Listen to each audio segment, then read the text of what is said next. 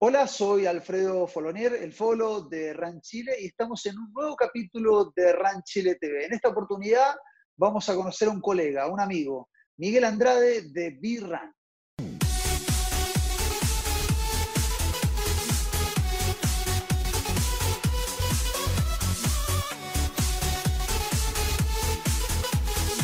Como, anunciamos en el anterior capítulo de RAN Chile TV con Nacho Ranner, con H. Carrasco, eh, hoy estaremos con Miguel Andrade, de B-Run, conocido por todos, además ahora, ahora es corredor, en los últimos meses ha mejorado y años ha ido mejorando muchísimo, un, portal, una página, una página web que ha ido mutando, ha ido cambiando un poquito eh, sus objetivos y, la idea justamente de este RAN Chile TV es conocer a un colega, conocer a, eh, a Miguel y conocer también a su portal. Eh, Miguel, muchas gracias por aceptar esta invitación de estar en, en este Ranchile TV. Hola, Folo, ¿cómo estás? Bueno, no, gracias a ti por generar esta instancia, este espacio de conversación, que creo que siempre es bueno mantenernos en contacto. Eh, Miguel, nos conocemos hace muchos años, eh, pero lo, algo que no sé es cómo empieza tu vinculación con el running, con, con correr. Sí, bueno, mira, mi vinculación empieza el año 2014, 14, o sea, perdón, el año 2012, el 14 de diciembre específicamente, eh, por un tema médico puntualmente. Yo llevaba muchos años sedentario, con una pega muy absorbente, eh, con mala alimentación. Generalmente yo después de dejar los niños al colegio me iba a la oficina, salía a las 11 de la mañana a comer algo eh, un sándwich, algo así, como porque ya me daba hambre, después me iba a la oficina de nuevo, cuatro de la tarde volvía con esta rutina y en la noche llegaba a comer a la casa. Eh, y después ya de varios años en este, en este círculo de trabajo, eh, un trabajo con bastante estrés también. Eh, Miguel, Miguel, dijiste sí. 14 de diciembre. Si a mí me preguntan cuándo empecé a hacer running o triatlón o algún otro deporte, no, no, no me acuerdo el día. O sea, no. lo tienes anotado en el calendario. Me imagino que, que, sucedió algo importante ese día que te significó ingresar a hacer deporte habitualmente. Sí, bueno, ese día, eh, bueno, yo venía ya, me empecé, como te decía, a sentir mal, fui a un médico, me pidió unos exámenes, volví a donde el médico, me pidió otros exámenes, eh, a lo cual me asusté. Yo en todo ese tiempo no me había dado cuenta, eh, yo siempre pesé eh, 70, 72 kilos, talla 44 pantalón, pero en los años nunca mides? me había dado cuenta, un metro 73 por ahí más o menos. O sea, tampoco era, no, no era, no eras obeso, no tenías un no, exceso no, de peso tremendo, estaba bastante bien. Es que esa era mi historia que yo tenía en la, en la cabeza, pero no me había dado cuenta que con los años el 44 pasó a 46. Bueno, llegué ese día al doctor y el doctor me dice, bueno, tengo que decirle lo que tiene. Y me asusté en el fondo. Me dice, está sobrepeso. Entonces yo le digo, yo ya me había visto mucho más gordo, y le digo, pero era evidente. Bueno, en ese minuto Folo estaba pesando 92 kilos, talla 52 de traje, eh, y me dice, eh, tiene que ir a ver una nutricionista urgente porque usted está con un deterioro, no tiene nada de salud, está bien, me dijo un poco alta el azúcar, pero nada heavy, pero importante que se vea. Tengo una nutricionista acá que lo puede ver. Estaba ahí, yo sal, me, me, costaba mucho salir de la oficina a hacer mis cosas personales, entonces dije, si no lo hago ahora, va a pasar, porque al final que esté gordo yo ya lo sabía.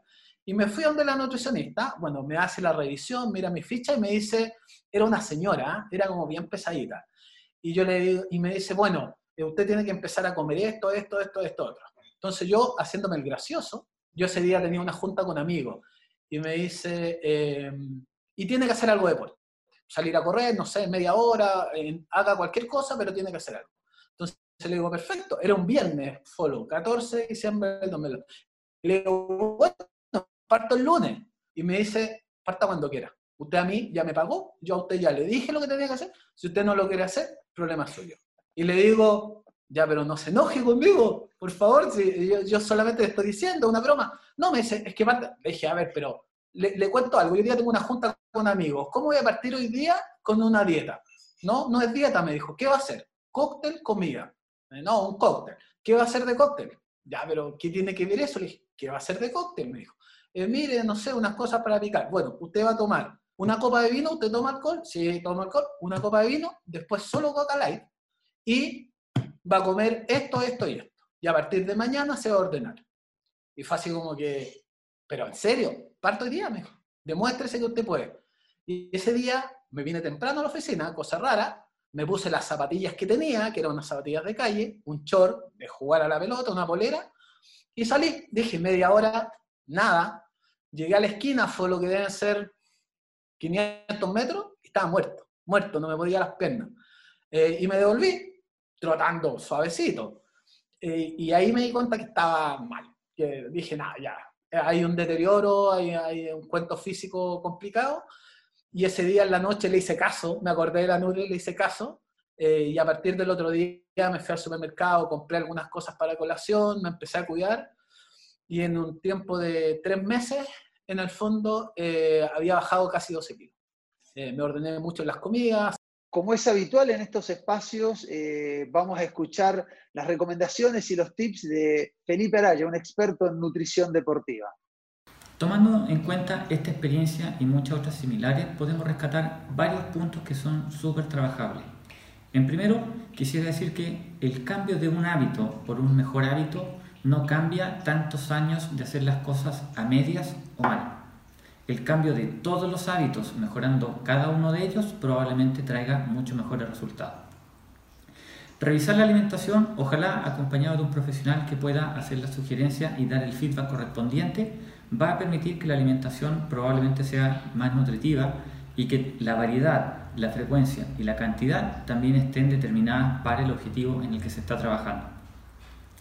Tome la decisión de mejorar ya, aunque sea de menos a más, por sobre una decisión como el lunes parto o la próxima semana parto o cuando se acabe la pandemia parto o cuando me cambie trabajo. Siempre va a haber una excusa para no partir de inmediato, por lo tanto hagan, hagan lo que puedan hacer siempre y cuando sea mejor de lo que hacían anteriormente. También es un buen consejo el tener exámenes de sangre en la mano, es un mucho mejor consejo tener constancia, ya que los valores cambian en el tiempo, no sirve tomarse un, eh, examen al año, pero tener en cuenta que los valores que estos exámenes dan no son predictores del futuro, solamente son referencias para entender qué está pasando y qué podemos hacer con ese dato. Y cuando estemos pensando en deportes de rendimiento y de endurance principalmente, tener en cuenta que eh, no siempre conviene modificar la alimentación solo pensando en el peso. También piensen que nosotros vamos a entrenar muchas horas en, en procesos exigentes y que algunas de las lesiones vienen por sobrecarga, no precisamente por lo que uno pesa, sino también por la cantidad de volumen que uno entrena o la cantidad de descanso que uno tiene. Y otras lesiones tienen que ver con el tejido porque probablemente no está bien desde el punto de vista funcional porque la nutrición no es la correcta o porque la hidratación no es la correcta.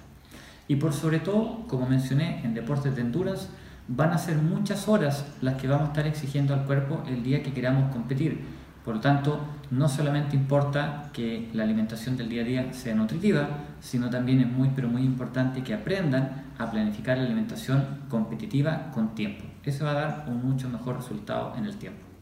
Qué fantástico el médico que te vio, porque hay muchas personas que tienen eh, esos 20 kilos de más con respecto a la altura. Onda, pesar unos 70 y, y pedir, medir unos 70 y pesar 90 y por ahí no están obesos mórbidos, obesos grandes, porque tienen sobrepeso, y, no lo toman como diciendo, bueno, parto el lunes.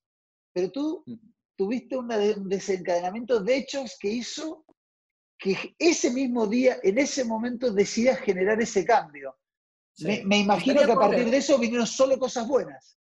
Sí, solo cosas buenas. Bueno, en la oficina nosotros teníamos varios pisos, había gente con la que yo no me topaba permanentemente y había gente que no me vio, no sé, fue justo periodo de vacaciones, entonces me vio en diciembre y cuando me veían en febrero me decían, ¿qué te pasó? ¿Estás enfermo? Pero ¿cómo? Se ha bajado mucho de peso. Bueno, tuve que cambiar el closet casi completo. Imagínate, volví a lo que era mi, mi, talla original, que ya no tenía ropa, había regalado todo. Eh, y empecé a bueno, seguía corriendo, empecé a alargar un poquito más la ruta que hacía, yo vivo por acá por el sector de Cuarto Centenario, entonces me iba a la Rotonda Atenas, Colón, Padre Hurtado, me daba una vuelta. Nunca la medí, nunca me, me compré zapatillas, o sea, yo de running no sabía nada.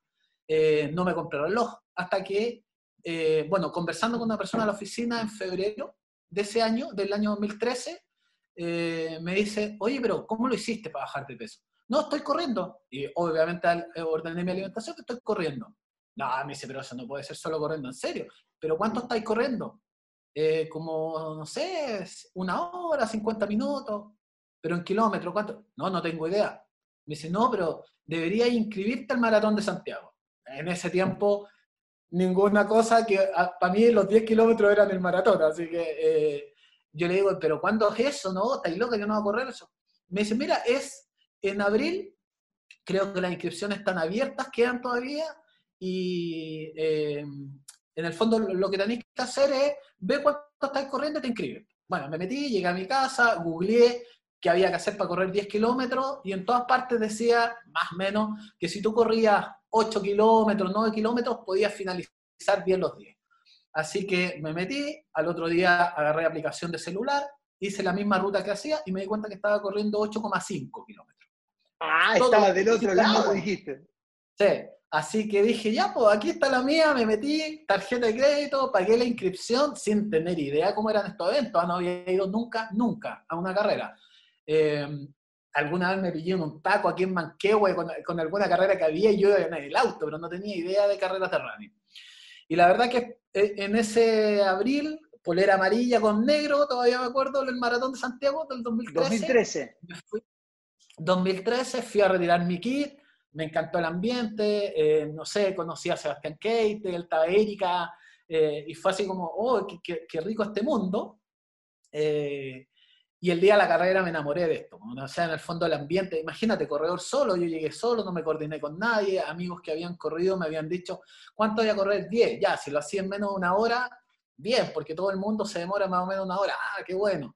Y salí, ya ahí me había, me medí con el celular y en el fondo lo terminé en 52-54.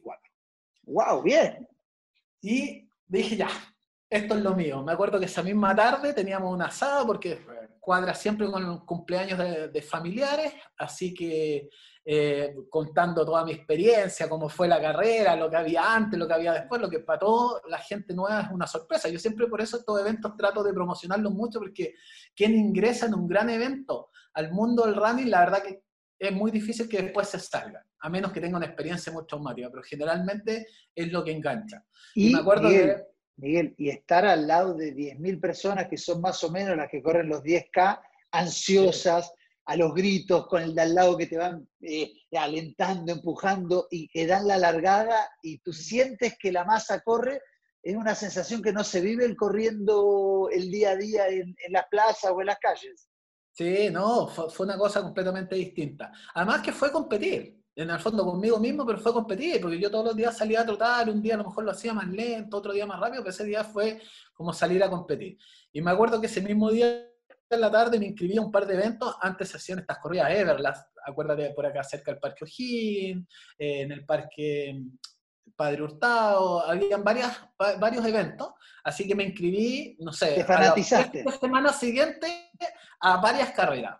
Eh, y ese, en el fondo, corredor solitario duró más o menos hasta el 2014, hasta agosto del 2014, que ya decidí entrar a un team y empezar a, preparar un poquito más, porque seguía entrenando solo, seguía metiéndome a carrera, eh, sin plan en el fondo. seguí corriendo, iba a los eventos porque era la motivación para seguir eh, manteniéndome, pero, pero ya en agosto del 2014 entro a SRT, a los Soy Runner Team, eh, y por una razón súper clara. Yo había ya pagado varias veces gimnasio un año entero y había ido uno o dos meses. Estuve averiguando por algunos clubes pagados y no tenía ninguna intención de pagar un club para no ir de nuevo. No, no, no sabía cómo iba a hacer esto. Entonces dije, bueno, aquí hay un club gratuito en el que puedo ir, puedo probar, si me gusta, sigo, si no, no me gusta. Y la verdad que eh, fue la mejor decisión, creo que siempre lo comento, Soy Runner Team es un muy buen team para quien comienza, eh, para, para, motivarse, eh, para, para, poder aprender un poquito de, de entrenamiento, de cosas tal vez más básicas. Porque además igual tiene entrenadores, se juntan, tienen su camiseta, hay montones de cosas iguales que un, que un club eh, de los otros, pero, pero evidentemente lo que tú dices es fundamental para partir porque por más de que sea un deporte eh, más democrático el running, donde uno se necesita comprar un par de zapatillas y ropa, eh, y uno puede salir a correr, igual implican gastos que son asociarse a un club, pagar carreras, y para partir uno conviene guardar un poquito las moneditas y no, no tirarlas todas de entrada sin saber si estás motivado para eso. Así es. Así que ahí estuve también entrenando por lo menos dos, tres años y fue una súper buena... Y ahí ya empecé a conocer amigos dentro del running, en el fondo. Ya uno en las carreras va viendo gente, pero ya ahí empecé a juntar amigos con los cuales me juntaba a correr y que hoy día eh, son amigos de la vida. Ya, ya aunque no corramos juntos, pasaron a ser amigos. ¿Y, cómo llega eh, Birran? ¿En qué momento de esta, de esta experiencia y este partir con el running ¿Cómo, juntas esos dos mundos tuyos? Tú trabajando en agencia de viajes eh, y de repente generando ese cambio nutricional de estilo de vida. ¿Cómo llegas a esa unión eh, y, lanzar Birran? Sí, mira, Birran nace eh, como una pésima idea de negocio. como es el peor, es un fracaso de negocio, muy mal estudiado. Eh, yo trabajaba en una agencia de viajes como en una jefatura eh, y generalmente nos pedían hacer en, octubre planes estratégicos y dentro de eso tratar de generar nuevos modelos de negocio, nueva estructura. Eh, y obviamente yo como estaba metido en esto, me puse como a investigar y a ver, y quería poner una unidad que dependiera obviamente del área vacacional de esta agencia de viajes, que vendiera viajes de running. Eh, hice algún estudio, alguna cosa. Lo presenté, lo preparé, lo traté de preparar de muy buena forma, eh, y mi jefe, que yo tenía muy buena relación con él, me dice, bueno, eh, buena presentación, está bien, pero ese negocio no es viable para nosotros, es súper nicho, nosotros queremos apostar más a volumen, así que muchas gracias. Y yo quedé como con la idea de que había trabajado tanto, le tenía mucho cariño, porque yo corría, tenía muchas cosas, que me acuerdo que lo hablé con él y le digo, mira, si yo hago un negocio paralelo, donde arme esta cuestión y donde esta agencia sea mi proveedor, o sea, yo no, no me metería con otro lado, pero les compraría a ustedes. Yo lo único que necesito, y aquí eh, eh, donde está mi utilidad en el fondo, es viajar gratis. O sea, si yo logro sacar 10 personas que quieran ir a correr a Mendoza, el 11 soy yo y voy gratis, llevo a esta gente, y en el fondo no, no tenía afán económico, sino tenía un afán de poder seguir viajando a correr. Y me dice, mira, la verdad que a mí me da lo mismo, házmalo como queráis, mientras no ocupes el tiempo de trabajo de la oficina. Si tú querías hacer algo paralelo y, obviamente y eso trae algo de beneficios para la empresa, no tengo ningún problema. Y ahí parto con la idea de generar VRAN y eh, lo primero que hice fue generar un fanpage. Eh, porque obviamente yo trabajando en el mundo del turismo sé que hay muchas agencias que han hecho estafa, que generan un día, que crecen, que salen y después eh, terminan quebrando y eso ha pasado en los últimos 10 años muchas veces. Entonces, obviamente yo sabía que nadie iba a confiar en una agencia nueva que vendiera viajes. Entonces, lo primero que hice fue compartir información de viajes y de running, de cosas que pasaban afuera, de historias entretenidas, de cosas así. Y la verdad que al fanpage, en ese minuto, acuérdate que cero Instagram, era el Facebook el que la llevaba en el minuto, tuvo una súper buena recepción de la gente. Eh, fue creciendo mucho en seguidores, a la gente le gustaba. Yo ya eh, te diría que eso partió como a fines del 2015, cuando empecé con esta idea, eh, que, se, que se termina a gatillar cuando yo voy a correr el medio maratón de Buenos Aires y hablo con el organizador como de patudo, me meto a hablar, oye, necesito hablar con la gente porque soy de prensa en Chile y todo, mentira, yo iba a un club. Y le pregunto, en el fondo, ¿cuántos chilenos hay? Y me dicen, mira, ahora el medio maratón vienen alrededor de 2.000 chilenos, o mil y tantos chilenos, eh, porque van a correr 22.000 personas, pero para el maratón vienen otros 1.000 porque corren como 10.000, 11.000. Pero yo digo, a ver, no puede ser. Yo llegué a mi oficina de vuelta y me puse a googlear programas al Maratón de Buenos Aires, programas al Medio Maratón de Buenos Aires, y no había nada. No, no había nada elaborado. Entonces yo ahí ya como que dije, aquí puede haber alguna beta, alguna opción de, de, generar algo.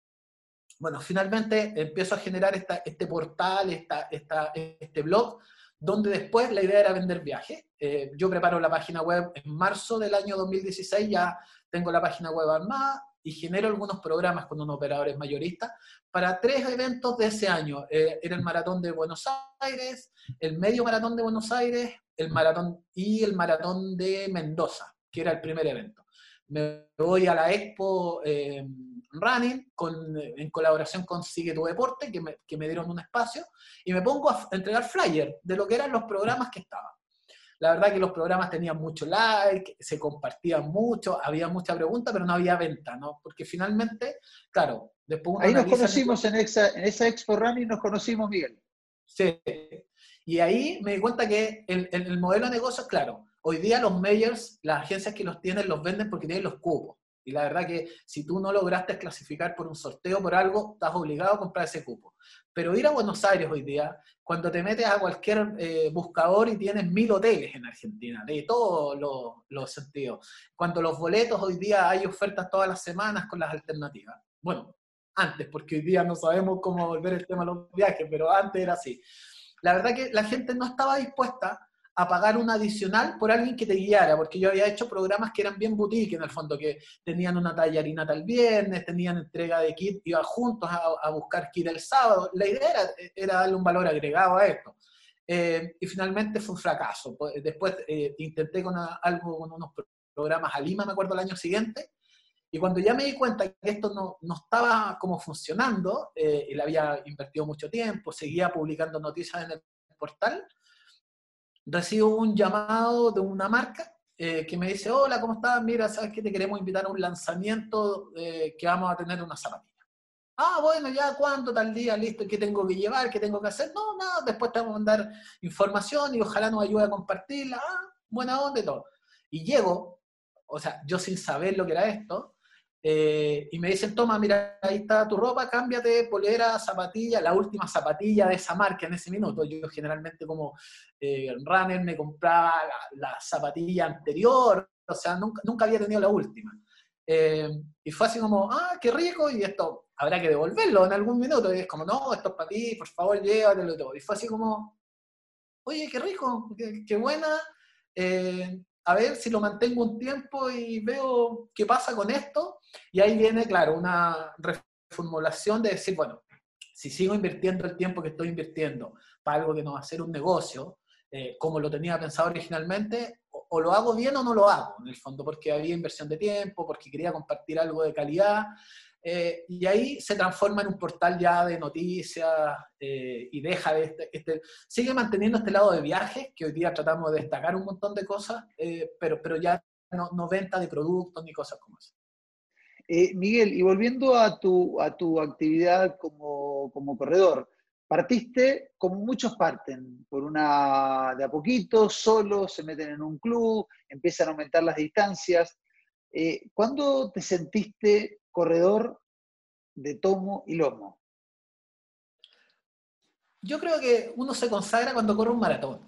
Eh, yo en ese sentido, fíjate que eh, fui bastante cauto, ¿ah? he sido bien responsable, después he sido muy irresponsable, pero, pero para mi primer maratón fue muy responsable, porque eh, me acuerdo que tenía varios amigos que se tiraron nomás de este grupo en SRT que entrenábamos, que se tiraron al maratón, me acuerdo el año 2015, y, era, vamos, corramos maratón. Entonces yo me acuerdo que con Gustavo Joffre, que era uno de los entrenadores en ese minuto, le digo, Gustavo, ¿qué necesito para correr un maratón? Siete medios maratones, me dice. Siete medios maratones, por lo menos. Que te sintáis bien, que lo hayáis terminado bien. Con eso yo recién estaría a correr un maratón. Y yo no había corrido ningún medio maratón. Yo me acuerdo que hasta ese minuto lo que más había corrido era un New Balance 15K, eh, que era la distancia más larga. Y durante un año corrí solo 21. Corrí 7.21. De hecho, soy bien aplicadito, entonces me acuerdo corrí Mendoza, corrí Buenos Aires, corrí la Scotiabank, eh, corrí, en el fondo me hice un calendario donde pudiera correr los 7 medio maratón que necesitaba.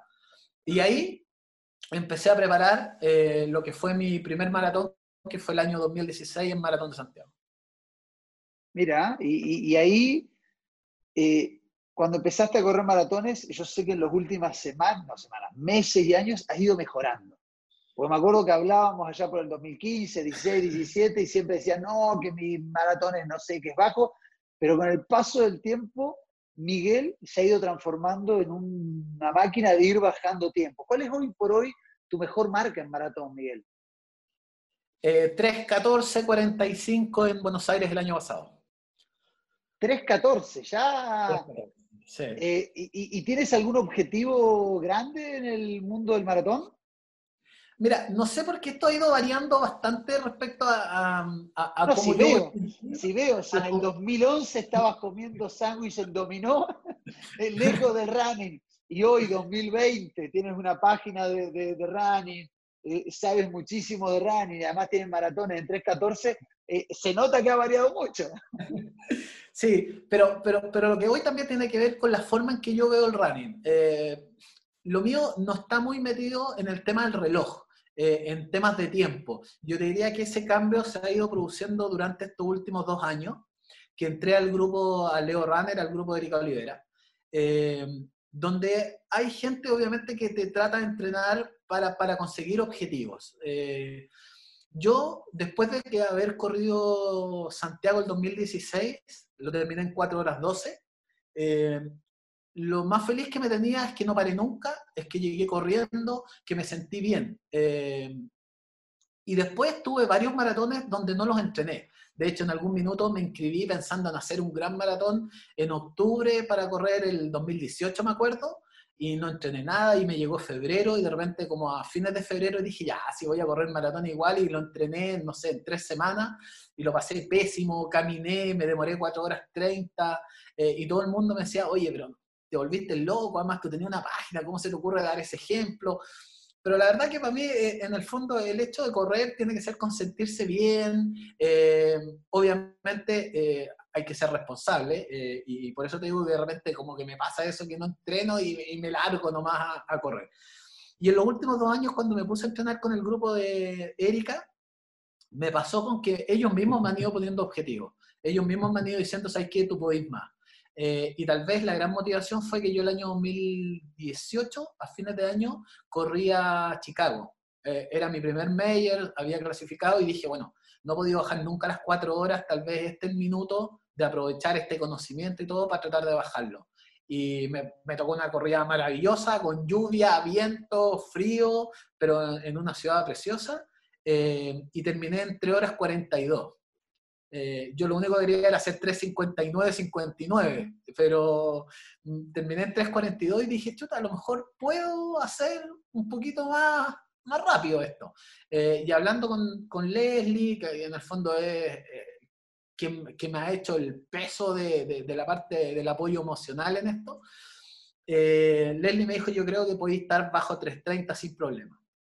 Y para Buenos Aires me volví a enfocar. Estuve cinco meses entrenando, eh, ocupé mucho mis redes sociales para jugar un poco esto uno de uno, dos de dos, tres de tres, iba marcando todo mi entrenamiento eh, y en el fondo también me iba poniendo una presión, porque el día que pusiera cinco de diez, eh, ya la gente decía, no, ya dejó de entrenar.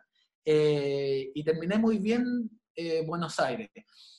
Si, si quiero bajar los 3.10, sí, me dan ganas a veces, pero a veces también me gustaría correr un maratón sin presión, salirlo a correr, ojalá hacer 3.30, 3.40, no sé, pero, pero sin la presión de tener que bajar el tiempo. O, sea, esa es, tu filosofía, cuando te paras en la línea larga de un maratón, eh, mentalmente te preparas para disfrutar esos 42 kilómetros y no para poner una marca donde si en el kilómetro 30 no lo vas cumpliendo, eh, se transforma todo en negro, negativo. No, tu postura es estoy aquí, y tengo que disfrutar estos 42 kilómetros de trote. Sí, de eso se trata. Yo generalmente, eh, el grupo de entrenamiento que tenemos nosotros, entrenamos con Erika ahí en lo que llamamos la herradura, cerca del salto, que es un circuito bien complicado, tiene subidas, bajadas, caminos de tierra, perros que salen, eh, y, más o menos el circuito tiene como 4,850. Entonces, cuando empezamos a entrenar ahí, partimos dos vueltas, después tres vueltas, y terminamos dando cinco vueltas y media más o menos en lo que es la preparación de maratón. Entonces, yo, por ejemplo, lo que hice en Buenos Aires fue, me puse un tiempo en lo que yo daba la vuelta a la herradura eh, para los 5K. Y eso iba mirando, no iba kilómetro a kilómetro observando, no. Cada 5 kilómetros miraba, hoy voy en los 22, 23 minutos, listo, perfecto, voy bien. Y, y, y seguía, o sea, en algún minuto sentí que podía haber ido mejor y, nunca me apuré, porque mi, objetivo en el fondo era tratar de terminarlo dentro de eso. Ahora, si tú me preguntáis, eh, cuando corría con la bolera de Virán, estos maratones y todo, era mi tiempo, era mi historia. Hoy día que corro con la bolera de Erika siento una presión también importante, porque en el fondo está el trabajo de los entrenadores. Eh, Miguel, Tú pasaste en 10 años y menos de 10 años de ser una persona sedentaria, alejada del deporte, de la alimentación sana, a, esto. Sigues vinculado a los viajes porque sigues trabajando en el tema de viajes, pero ¿cómo cambió tu vida con el ingreso del running? No, un montón, un montón. Eh, eh, desde cambios de amistades, cambios de hábitos. Eh, yo muchas veces salía con amigos, en el fondo el tema del, de, tomar, de, los tragos, a veces llegaba tarde, al otro día tenía que trabajar, hoy día la verdad que me fui al otro extremo, hoy día en los fines de semana uno sale temprano de la casa para poder ir a entrenar, lo que también te da más espacio para la familia en el fondo, porque muchas veces llegáis al mediodía, ya estáis listos eh, y tenéis todo el resto del día para, para compartir con la familia.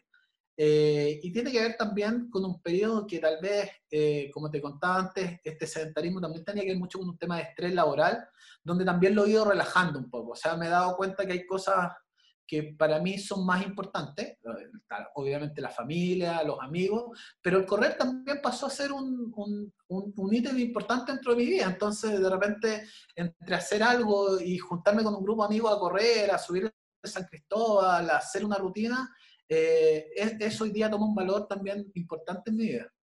Hoy no te imaginas eh, no corriendo. No, no, para nada, no. No, para mí quedó como un hábito, como, como un estilo de vida. Eh, me encantaría poder correr hasta viejo, me encantaría poder correr en distintos lugares del mundo. ese es mi sueño, en el fondo. Escucharemos a, Rodrigo Caguas, un experto en psicología, en psicología deportiva. La verdad que escucharlo siempre nos deja mucho para pensar. Siempre eh, nosotros en psicología del deporte eh, tratamos de diferenciar un poco lo que son los motivos y lo que es la motivación. Los motivos es lo que me impulsa a mí a hacer alguna actividad en un momento determinado y la motivación es como lo que en definitiva a mí me, permite mantenerme en esa actividad, pudiendo a veces ser eh, alguna motivación más intrínseca, como hemos mencionado anteriormente, o una motivación mucho más extrínseca. ¿no? Entonces ahí es muy importante eh, que en general los corredores primero reconozcan los motivos que impulsan a hacer ejercicio. Algunos a veces eh, los motivos tienen que ver con que fueron están con los amigos, otros porque efectivamente quieren bajar de peso, un tema de salud, ¿no es cierto? Otros porque a veces efectivamente quieren desafiarse, otros porque quieren un tema de salud mental, ¿no es cierto? Ven el, running como, como algo más terapéutico. Entonces, es importante porque la, las primeras veces, eh, indudablemente que eh, los runners tal vez no están tan controlados por los tiempos, ni por las marcas, ni por el, por el, eh, por el reloj, digamos, como decimos normalmente, ¿no? sino que en general están mucho más mediados por las sensaciones, por tratar de sentirse bien, por tratar de entrenar bien, de correr una buena carrera y terminar bien. Entonces, a medida que va pasando el tiempo y la entrenabilidad va siendo cada vez más profesional, eh, se van sumando ciertos días, se van sumando ciertas características, eh, indudablemente que eso hace que eh, vayan cambiándose un poquito los motivos que a lo mejor inicialmente lo impulsaron a, conectarse con, este deporte. Y ahí es donde empieza a ver todo el tema mucho más competitivo, donde los resultados empiezan a ser mucho más importantes. y, obviamente que la forma de entrenar, en términos sobre todo psicológicos, cambia. Eh, cambia porque en el fondo uno está mucho más pendiente del reloj, uno está mucho más pendiente de la marca y ahí normalmente va acompañado de otras cosas, como por ejemplo que yo empiezo a comprarme una zapatilla más específica o más técnica, en general la ropa también, voy preocupándome de cuál es la mejor, la última tecnología, etc. Entonces hay toda una evolución en términos de los motivos eh, que, que, subyacen un poco a los corredores cuando ingresan a este mundo del running, ¿no?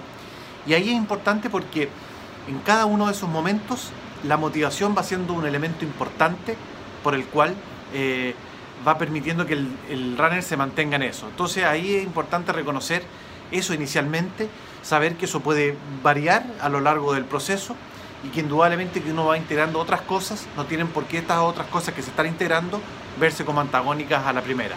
Y ahí es donde uno va estableciendo una situación mucho más motivacional y eso es lo que a uno le permite mantenerse por mucho tiempo corriendo y trotando y, compitiendo en maratones. ¿Y, la alimentación la mantuviste a partir de esta nutricionista que te retó, que te, te hizo con el dedo así? ¿A partir de ese día tu alimentación varió o, no, o no tanto? No, no, no tanto. O sea, en el fondo ya me he mantenido eh, en el tema de peso, pero, pero tengo mis desórdenes como todos. Soy bueno para el chocolate eh, y los dulces, y ahí tengo un pecado tremendo. Entonces, de repente también pasan estos periodos después del maratón, que uno generalmente se toma un tiempo de descanso, que se nota que, que descansaste, que te relajaste, y bueno, y después hay que volver a tratar de bajar esos kilitos, pero, pero nunca más volví a, excederme, no sé, más de 2, 3 kilos del peso habitual que tengo. Eh, Miguel, eh, con esto de la pandemia, ¿cómo, ¿cómo, afectó tu vida en lo laboral y en lo deportivo? Bueno, en lo deportivo eh, ha sido heavy porque yo estaba preparando el maratón de Sao Paulo, que era el 5 de abril, y fue uno de los pocos maratones que se suspendió a última hora.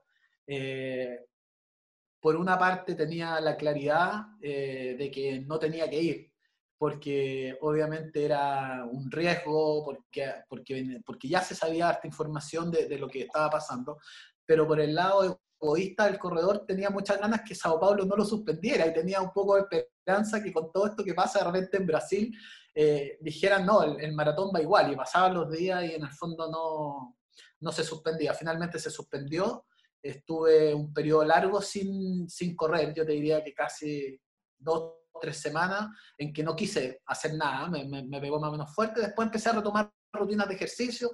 Acá en mi casa hago hartas cosas con mis hijos, eh, distintas rutinas. Eh, salí a correr durante un tiempo también en, el estacionamiento, mientras se puede en el fondo, eh, bien tarde en la noche muchas veces. pero claro, tengo un espacio bien reducido, entonces también he tratado de hacerlo poco por tema de rodillas y ese tipo de cosas. Eh, y en lo laboral, bueno, mi, pega en el fondo es venta de viajes eh, y, se fue, nada, por el suelo. Todo este tema de cierre frontera, eh, las empresas, las restricciones de la cuarentena han hecho que, el tema de agencia de viajes esté súper complejo hoy día. Y, se ve que va, a tener una vuelta que va a ser lenta también. Hoy día hay un, un tema económico también en el país que no es menor para lo que, no sé, uno podría pensar que esto se acabe y que la gente se quiera ir de vacaciones y quieran viajar todos, no, sé si va a ser tan fácil. Eh, lo que sí, Miguel, te hemos visto con Birran muy activo. También has generado espacios de conversación que han ido también mutando y cambiando eh, durante, esta, durante esta cuarentena. Sí, bueno, yo siempre he tratado de eh, generar que, contenido que sea de calidad, por lo menos lo que yo pienso que, que, que es de calidad, que a la gente le pueda interesar. Eh, y en eso, eh, a los dos años de tener VRAM, generamos seminarios en un, auditorio muy bonito, con muy buenos invitados, en el fondo, eh, y siempre trato de hacer esas cosas. Y yo una de las cosas que tenía ganas de hacer, que algo que tú haces muy bien, en el fondo era tratar de tener algún programa, alguna cosa de conversación, donde pudiéramos tener distintos invitados. Y no lo había podido desarrollar por distintas razones. No teníamos un lugar físico donde hacerlo, no tenía las condiciones para hacerlo. Y tal vez esta pandemia hizo que eh, el live de Instagram nos permitiera a todos eh, igualarnos de cierta manera en las condiciones y poder conversar. Y creo que he podido generar buenas conversaciones con atletas, con runners, con equipos. Eh, me he dado algunos lujitos también que, que, a mí me, llenan de orgullo poder hacerlo, porque creo que si no tuviera esta plataforma no lo podría hacer, como conversar con Inés Melchor, Martín Fizz hace un tiempo. Eh, que son eh, gente que tal vez uno no, no, podría en un día a día normal tener acceso a ellos y en el fondo eh, el poder conversar con ellos y llevárselo a quienes nos siguen, en el fondo creo que es material de calidad y, eso, eso es lo que busco siempre. sí, el Instagram, seguramente los live abrieron, abrieron las posibilidades a que las entrevistas no necesariamente tienen que ser en un lugar físico, sino que pueden ser eh, vía digital y, democratizó mucho la posibilidad y también a nosotros nos permite de repente entrevistar a alguien que esté en Puerto Vara, fuera del país, y genera una, una, la verdad, una democratización y no solamente los medios grandes pueden hacerlo, porque también igual a nosotros nos costaba muchísimo semanalmente tener a alguien físicamente en el lugar y nos impedía conversar eh, con gente de otros países, eh, que también te permite la, eh, la tecnología. Eh, Miguel, eh, ¿cuáles son tus objetivos como deportista y tus objetivos con Birran? A ver, en, lo deportivo yo quiero seguir corriendo. Como te dije ahora, quiero correr, ojalá hasta viejo. Pero alguno. Miguel, ya, ya, ya vamos media hora conversando. No. suéltala un poquito. ¿Algún objetivo no, pero mira, que tener? Mira, a lo mejor un objetivo, a lo mejor un objetivo sentimental, me encantaría correr un maratón a lo mejor un par de años más con mi hijo, y para eso tengo que correr todavía varios años más.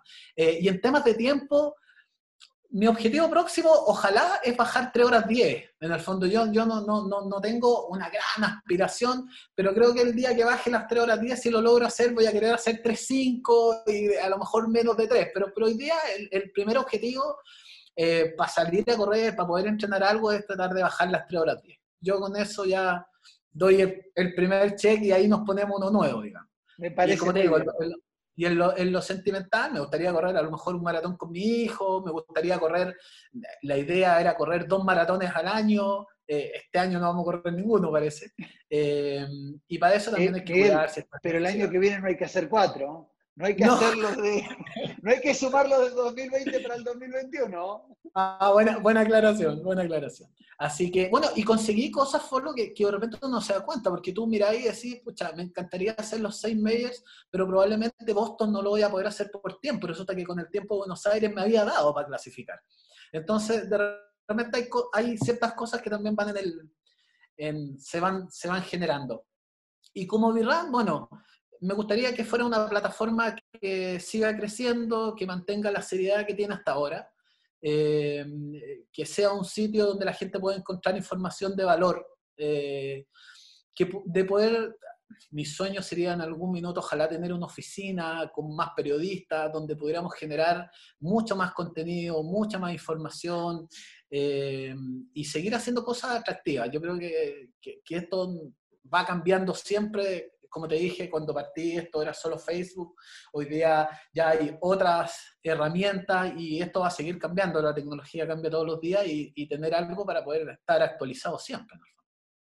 Eh, Miguel, yo quiero agradecer eh, tu tiempo, tu espacio, habernos comentado sobre tu vida. No, por ahí algunos no, no conocían eh, la historia de Miguel, nos encantó saber cómo iniciaste en esto del deporte y cómo el deporte y en especial el running cambió, cambió tu vida y te incorporaste no solamente al running, sino eh, como colega, como colega en, los medios de comunicación con, el running, que muchas veces lo hemos hablado, que por más de que seamos seis, siete, ocho medios, eh, hay espacio para todos, tenemos que ser amigos eh, y, es la mejor manera para, para salir todos adelante. Miguel, si quieres saludar a alguien, dejar algún saludo, por favor.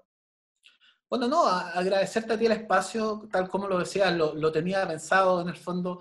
Eh, siempre que hablo contigo, tú dices lo mismo. Eh, tú eres la persona, una de las personas que partió en esto, eh, con, con, el medio, que ha masificado mucho este deporte, no solamente el running, el triatlón y otro.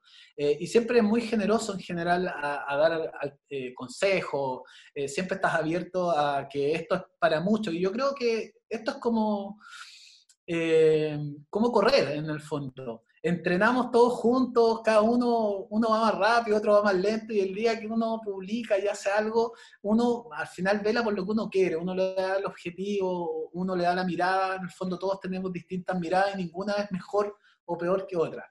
Eh, y me parece que obviamente que tú en el fondo también quieres un líder en esto, estés abriendo estos espacios para los que estamos recién aprendiendo un poco de esto, los que nos estamos eh, formando recién un camino, eh, me parece una tremenda generosidad, eh, no te lo digo solamente ahora porque estamos en este programa, eh, ha sido siempre que conversamos.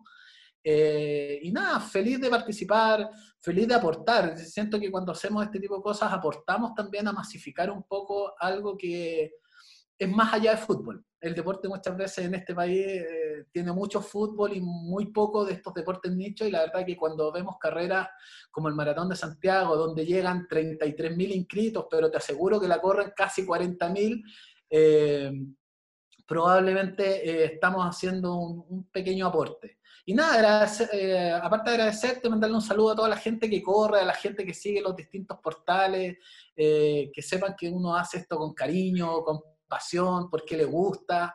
Eh, y nada, en Birram van a encontrar siempre eh, un espacio para poder difundir eventos, cosas solidarias también en este tiempo. También se ha visto mucho de eso, eh, que las los portales nos hemos puesto al servicio en el fondo también de, quienes lo necesitan, de los pequeños emprendimientos, así que nada, feliz de, poder también, si se puede, ayudar en, lo que podamos.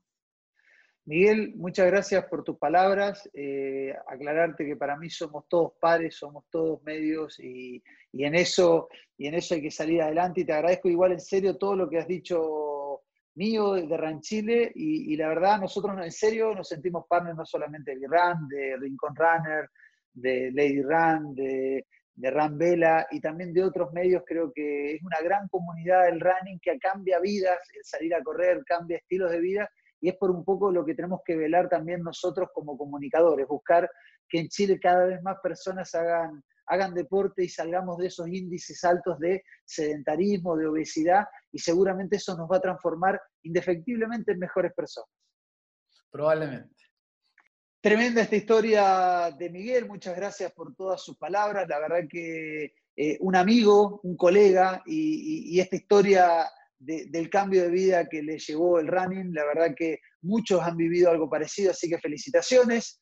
Eh, espero que les haya gustado esta entrevista con, con Miguel Andrade de Birran y seguramente en los próximos capítulos estaremos conversando con corredores, con colegas, con organizadores para poder acompañarlos durante esta cuarentena.